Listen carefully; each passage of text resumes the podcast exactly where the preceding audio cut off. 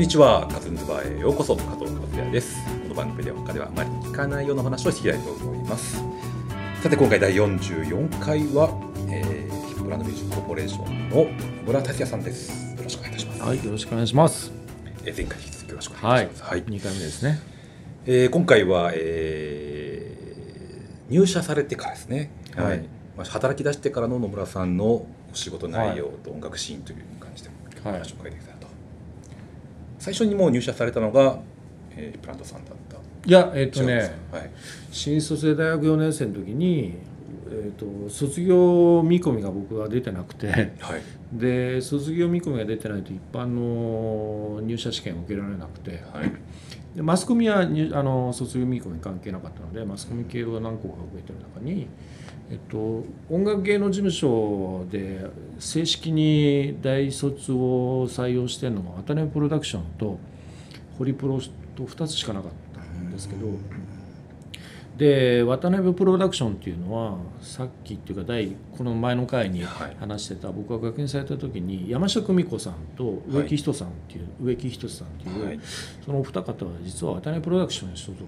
だったんですよね。はい。で渡辺プロダクションっていうのは芸能プロダクションでありながらその中にロックセクションがあって「ノンストップっていう部門があったんですよ。で、えっと音楽芸能プロダクションでありながらもロックにこうちゃんと理解があってそういうものをやってるっていう音楽事務所にちょっと興味を持って渡辺プロダクションの試験を受けるわけですね入社試験。で500人ぐらい受けてはい。トータルの2人だけだったんですけどへで渡辺プロダクションってね一次面接でもね面接がね10箇所ぐらいにブースがあって分けられるはい回せられる、えー、人が違うって人が違う人がはい。で二次試験もさらに10箇所ぐらいあってはい。だから3次の最終面接行くまでね20回ぐらい面接あって で最後にはい。そのまあ1次も通って2次も通って3次試験の時に重役面接になるんですけど当時渡辺しプロダクションを創設した渡辺晋さんっていう渡辺社長が、えー、と当然その面接のど真ん中にいらっしゃっててでまあ緊張しながらも僕は面接を受けててで履歴書というか、まあ、あのなんていうの提出した書類に長所と短所自分の長所と短所っていう部分があの書いてある項目があってはい。僕は長所は瞬発力があるって書いてはい。で短所は持久力がないって書いてたのねはい。でその僕の履歴書履歴書をはい。その社長が見てはい。「なんか君あの長所は瞬発力があるって書いてあるけど短所が持久力がないって書いてあるんだけどこの仕事って持久力が大事なんだよ」って言われてはい。「どうすんの?」って言われちゃってうん一瞬困ったんですけど、はいとっさに1秒後ぐらい後ぐらいに、はい。瞬発力で。そう、はい僕は瞬発力があるんで瞬発力の繰り返しで、えー持久力を補って、えーやっていけますって言ったら社長がニヤッと笑ってこいつなかなか上手なこと言うなみたいな顔になってはい。俺もしかしたら受かったかもしれないなって その時に感じたんですけど、ええまああの運よく渡辺プロに受かはい。って、そうだったんです。そうこでれ卒業できたってことですね。卒業も、はいあの必死になって半残りの半年間はいで44単位取ったのかな、うんありえないぐらい追い込みましたねはい。でちゃんと卒業もして、はいえー、と正式に卒業し渡辺プロダクションに無事入社をしはい。でその時にそのさっき言った「ノンストップ」っていうロックセクションがあるんですあったんですけど、はい。まあ、僕も所属の配属希望で、えーそこの「ノンストップ」に配属されたいですって希望を出して、はい。まあ、そこもあの運よく通ってはい。でそこの「ノンストップ!」のトップだったのが僕の今のボスの中井武さんっていうなるほど。はいはい。そういうことなうんんですね。そういうことなんですよ。まあでその中井武さんが後々、えーそこから3年後にはいヒップランドミュージックっていう会社を作り、ああ、そういう合わせてスペーシャーっていう、はいスペーシャー TV という、えー音楽専門チャンネルも、えー立ち上げあ同じ年なんですか？えー同じちょっと1年後遅れぐらいかな、はえーぐらいでやり始めたっていうような、えー、と経緯があって、い。もうすぐ30周年というそうですことですかね。はい。まあ、あのヒップランドは今年が30周年今年が30周年。はい。うんでスペーシャーは来年が30周年確かそのぐらいだったと思います。はい。というようなシチュエーションではいそういう環境で仕事を始めました、え私が元いたのもスペシャルそうだね。はい。えーでその、まあえー、鍋プロうん。時代はどんな感じのお仕事だったんでしょう？渡辺プロ時代はね,、えっとね最初松岡秀明っていうソロアーティストがいて、はいはいはい。エピックソニーで、はい。まあ、同期に岡村や岡村康之岡村ちゃんとか安藤,、はい。えー安藤君とかいたんですけど、はい。えー安藤秀樹か安藤秀樹君とかいたんですけど、まあその時の、えーエピック 3, 三兄弟みたいな感じではい。同じ年にデビューした、えっと、松岡秀樹っていうちょっとこうルックスのいい可愛い可愛い感じらしい。顔のはい。で NHK の「ジャストポップアップっていう音楽番組だったんですけど、はい。はい。その司会をずっとレギュラーでやってたやつがいて、そのアーティストを3年間やってました。でまあソロアーティストだったらはい。もう、僕はやっぱりそもそもやりたかったのはバンドだったんではい。ずっとバンドやりたいっていう話をずっとまあ周りにはしてたりとかしてて、はい。まあもちろん松岡秀樹の仕事やってる時に学んだことっていうのはたくさんあったし、はい。当時一番元気があったレーベルのレーベルであったエピックソニーっていうところがねやっぱりエピックソニーと付き合ったことによって、エピックのこう周りのあのこうなんていうのイケイケなムードだったりとか、はいらしいですよね、うん。で単純にイケイケなだけじゃなくてやっぱりすごくクリエイティブで音楽とかアーティストをすごい大事にするこう環境もあったし、なんかそこではすごくいろんなことをやっぱり学べたかな。ででミュージックビデオに対する考え方みたいなのもね、はい。いち早く日本の音楽シーンの中でねミュージックビデオをこうちゃんと作ってたのはね。はい、伊作さんとか。伊作さんがねそのレコード会社の中に映像制作レーベルっていうか制作部門があったのはエピックが一番最初だったし坂西伊作さんって人が、えーそこでこう日本初のミュージックディレクターみたいなねそうですね。ある種ね、ある種、えーいたりとかしてて、まあ、そういうこう刺激的な人たちがすごく周りにたくさんいて。まあ、そういった部分でもやっぱりいろんなものが勉強になったのが最初の本当新入社員で入った3年間だなと思って。でなんか自分の中で3年周期説みたいなのがあってはい。なんか中学も高校も3年で卒業するんだけど、入学して3年って言ったら卒業みたいな感覚があって、はい。まあ人って最低大体3年ぐらいやったら人通りのことを覚えられるんじゃないかな、はい。で自分の中でやっぱりなんかこう一つ区切りをしてはい。卒業してまた新しいものを始める。また卒業して新しいものを始めるっていうことをやることによっていつもこうつ自分自身がこう刺激的でもあるし新しい自分でもいられるっていう部分も含めてなんかこう3年やったら次の新しいことにこう目向けてみようみたいなことも考えたりもしてて。で松岡秀樹っていうそのソロアーティスト最初3年やった時にちょっとやっぱりなんかバンドやりたいなとかって違うアーティ違うパターンの違うフォーマットのアーティストやりたいなっていうふうなことをまあ会社の上司に相談したりなんかしててでたまたまその時に3年経った後に同じその「ノンストップ!」から新しい新人の子たちが出るんだっていうことになってじゃあお前新人のそのマネージャーやれっていうふうに言われてでそのタイミングで実はもう「ノンストップ!」からヒップランドがちょうどできる最初の年でヒップランドに移ってその新人をヒップランドミュージックの新しい新人としてやりだしたのが東京少年というバンドで笹野みちるがボーカルでいてへで東京少年っていうバンドはうんとね今だから多分言えるんだけどちょっとねその自然発生的にできたバンドじゃなくてちょっと寄せ集めで作ったバンドだったんですよね。そうなんですそもそも笹野みちるっていうボーカルの子は同志社大学で軽音楽部で、えー、と東京少年ってバンドを組んでたんだけど、はい。えー、と実際にデビューする時は東京に出てきたのはボーカルの笹野みちるだけで他のバンドのメンバーはちょっとこうなるほど。プロになる意識がはい。難しいってことで、東京に笹野だけ出てきて新たに東京のいわゆる若いミュージシャンで作り直したのが東京少年だったんですよね。だからまあバンドであってバンドでないみたいなところにちょっと最初の時期はあったりしてたんだけど、まあそういうバンドにこう関わり始めてで僕もやっぱり最初の3年間松岡やってた3年間でいろんな仕事はもうそれなりになんていうのか習得したところもあったからもうちょっと自分の意思で自分のハンドリングでその東京少年ってバンドの、まあ、マネジメントだったりプロデュースみたいなことを関われるようになってってはい。だからこうやっとこう、まあ、20まだ20その頃26歳ぐらいだったけど独り立ちしたかなって感じがうん早いですね。うんして岩井さんとかミュージックビデオそうでね。岩井俊二さん「日の当たる坂道で」っていう曲が出た時に岩井俊二監督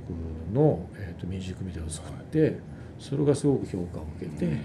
でまだその当時はね岩井さん。あの岩井さんがまだミュージックビデオぐらいしか作ってないぐらいの状況の頃ででその後その評判が良かったので何曲か岩井さんとミュージックビデオをずっと作るようになって一緒にベルリンとか行ってヨーロッパで撮影したりとか、まあ、そんなこともしつつ。似てるとは思うんですけど、ん。はでその中でその作品集東京少年の映像作品の作品集を作った時に岩井俊二監督作品「日の当たる坂道で」ってつけて僕は岩井俊二監督作品っていうサブタイトルをい、入れたんです入れた。だから岩井さんの監督作品デビュー作品が東京少年だった。というね、はい。えーというのはありって、まあ、その後岩井さんのね各たくさんの映画をねそうですね。なんかドラマにその後あのミュージックビデオ的な手法を取り入れてったってそいうう。短いドラマをとかやってその打ち上げ花火をねね。の横から見たら丸なのかあの線なのかみたいな。あのこの間 あのアニメにもなアニメになったばっかりはい。の、あれが一番最初のテレビ番組とのドラマ、新枠のドラマで富士の富士のやったのが岩井さんの作品だったんですよね、その頃にやったのが僕らだったんですよ。東京少年で東京少年のそのミュージックビデオを見てフジテレビのプロデューサーがこの監督す素晴らしいってなってフジテレビのその新枠のドラマからはい。岩井さんのそう映像作品っていうかな映画みたいな、まあ、あの頃はまだ映画ではなかったけども、うん、ドラマを作り始めてそれがし進化していって映画になって今や大監督のね岩井俊二があ日本をると、代表するっていう。えー確かねスワローテルで音楽事務所が出て仮の音楽事務所が出てくるんだけああどそこねはいはい名前がねデビューしていくポップランドミュージックって そうでしたっけ？オーディションのシーンがあったりなんかありましたね。はい。えー、ポップランド。そうこっから来てちょっとヒップランドがなんかもじってんじゃねえかなと。明らか明らかにもじってますねうんえーあそういうまあ、自然な流れという感じですね。そそうですね。はい、ブランドにはい。するまでという。うん。それがまあ9 80年代後半から90年代にかけてそうですね。ね。でその後 えっとね僕は松岡秀明も東京少年も新人から育ててって、はいえーある程度そのチャートの上位に行くまでっていうようなことを、まあ、3年3年でやったんだけど次の3年東京少年もね実は3年で解散して、はい。えー、とそのさ東京少年やり始めて3年後にまた僕はちょっとこう違う場面を見出さなきゃいけないような状況になって、はい。その時にね、えー、とアップビートっていうあはいはい。まあ、ロックバンドがはいあってそのバンドがビクターとは契約してるんだけど、はい。事務所がなくなりました。でどっか事務所を預かい預けたいんですってことで、えっと移籍っていう形で、えっとアップビートがうちの会社に来てだ今まで新人新人ってやってきたのを、えっと移籍のアーティストを手掛けるっていうことをやり始めた、そう。で移籍のアーティストっていうのはやっぱりすごく難しくてやっぱり出来上がっちゃってる状況の中でこれをいかにじゃあ新人っていうのは0を1にする仕事だったりするんだけど、はい。ね、その移籍のアーティストっていうのは10のものをはい。さらに12とか15に持っていかなきゃいけないさらには20に持っていかなきゃいけないっていうでも10っていうところまではもう出来上がっちゃってるものではい。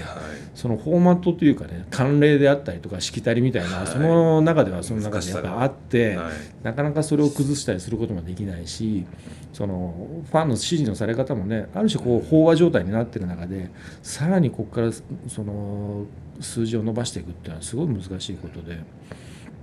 まあでもあのいろいろとね試行錯誤をしながら新しい手法を取り入れたり音楽性も新しいのを取り入れたりとかしててあのなんとかちょっと V 字回復したぐらいな感じのことはできたんだけどなんでその東京少年やった次の3年っていうのは遺跡のアースをやる3年ということで今までやってきたこととは違うこう学び方をできたかなっていうのはすごいありましたね。でまたその3年後にと、まあ、アップビートは解散することになってしまったはいまた3年後うそう3年後に。ではい。今度は本当に今までの松岡秀明とか東京少年というのは新人ではあったけどうちの上司の人たちがこう契約してきた新人だったのよ。はい。連れてきた次は今度は俺自身で新人を見つけるとこから始めたいなっていうはい。思っていろんなライブハウスにもう地方も含めて足を運んだりとかレコード会社の新人開発担当の人たちと仲良くなって新しいアーティストのこう情報をもらってたりとか、まあ、そういうのは約1年ぐらいえー準備探す期間ですね。探した期間、うん。だからまあほぼなんか会社的には収入っていうか売り上げ上げてないような時期が1年ぐらいあったんだけどでもやっぱりなんかそういうことをもうそれはそれで真剣にやると新人の情報がいろいろ入ってきてである日、まあ、そういう動きをして僕を見た、えー、と某、えー関西方面の、えー FM 局の人がそのラジオを使ったオーディションをやるっていうので審査員で来てくれませんかって話を声をかけてもらって。でそう島村楽器がスポンサーでついてたのかな？島村楽器と。で西日本の FM 局が何局かこう参加してて、えー大体エリアでいうと西日本全域がその応募対象になってるような審査のえーオーディションがあってはい。それの第1回目のオーディションの審査員として僕が入ってでそこで出会ったのがキュリオっていうバンドで。ああそうなんですか、うん。でやっぱりステージングも良かったし曲も良かったしバンドのこうキャラクターも良かったしすぐ彼らとコンタクト取りたいなと思ってそのオーディションが終わった後に楽屋行ってすぐ彼らメンバーとコンタクトも取って、まあ、その場のあのオーディションの中でグランプリではなくて審査員特別賞っていう2番目ぐらいの賞だったんですけどその2番目の方に僕はき引かれて、えー、とキリオってバンドと契約をしてで東京に連れてきてでまあブレイクということですね、そうですね。エピックソニーで出てえっ、とアニメのタイアップとかやったりとか「粉雪」って曲がすごくラジオでヒットしたりとかして結構ブレイクしたんですがはい。これも3年後ぐらいにはい。事件が起こりまして、はい。はい。えっ、とボーカルの子がはい。調べれば分かっちゃうことなんであれなんですけどボーカルの子がその覚醒剤で逮捕されちゃって、はい。まあ、僕の一番の今までのその人生の中でも危機というかね、はい。そのびっくりした衝撃的な事件だったんですけど、はいまあ、もちろん彼がそんなものに手出してることももちろん知らなかったし、はい。でその逮捕された瞬間っていうのはもうその後にツアーも控えててそのツアーをキャンセルしなきゃいけないような状況に陥ってたりとか。だから精神的にもダメージを受けたし経済的にもものすごいダメージを受けたし。僕もまあだからそのまあ30そ中盤そこそこだったけど会社に多大なる迷惑もかけること自分でどういうふうに謝っていいのかどこにしたらいいのか分かんなくなるぐらいのことのところにもう陥って本当につらかったかな。子供もね実はまだできたばっかりで幼稚園に行ってるぐらいの頃合いで、はい。上の子は幼稚園下の子は3歳4歳ぐらいの頃で。はい。らまだ家庭も大変家庭がもうこれからっていう時だったし結構その中で絶望的になりながら急まあ当然でしょうけど急な出来事だったわけです、うん。うーってなってたまんないなと思って。まあでもあのやっぱり毅然としてやっぱりこれやっていくしかないなと思ってそれだったら警察の対応だったりとか裁判所の対応だったりマスコミの対応だったりとか彼らの彼のメンバーの対応だったり彼の家族の対応だったりとかも全部やったりとかしてまあなんとかこういかにこう、ね、そこを乗り切るかってことを考えてやってったっていうのもあったんですけども。でもそれはそれであの当時は本当につらかったけどでもやっぱり自分の中で今思えばあれもものすごくこう自分の中でのこう糧になったというかね。やっぱりマイナスそう危機を乗り越えていくっていう部分でマイナスのことあるっていうのも、まあ、その当時は辛いけどやっぱり今思えばああいうのがあったからこそ なんかこうさらに高くジャンプできる跳躍力になったのかなって気はすごいするなと思って。でもそのキリュウの事件が起きる半年前ぐらいに実ははいバンプ・オブ・チキンと出会っててああそうですそうなんですよ。そんな重なるんですね。そう。はい。その1回目のオーディションで審査員やったって言って、まあ、その時にキリュウに出会ったんですけど、はい。そのオーディションの2回目で1年後とか。1年後にはいキュリオを今度その前年の審査員特別賞バンドとしてデビューしたバンドとして、はい。えーとゲストで大会にそのオはいーディション。でそのオーディションの大そのゲストで出た年の、えーと高校生の特別賞をもらったバンドが式なんですそうなんですか。そう。へえなんかねこういう縁があったつながっていくんですね、はい。じゃあじゃあ続きましょうか。はいすいまありがとうございました。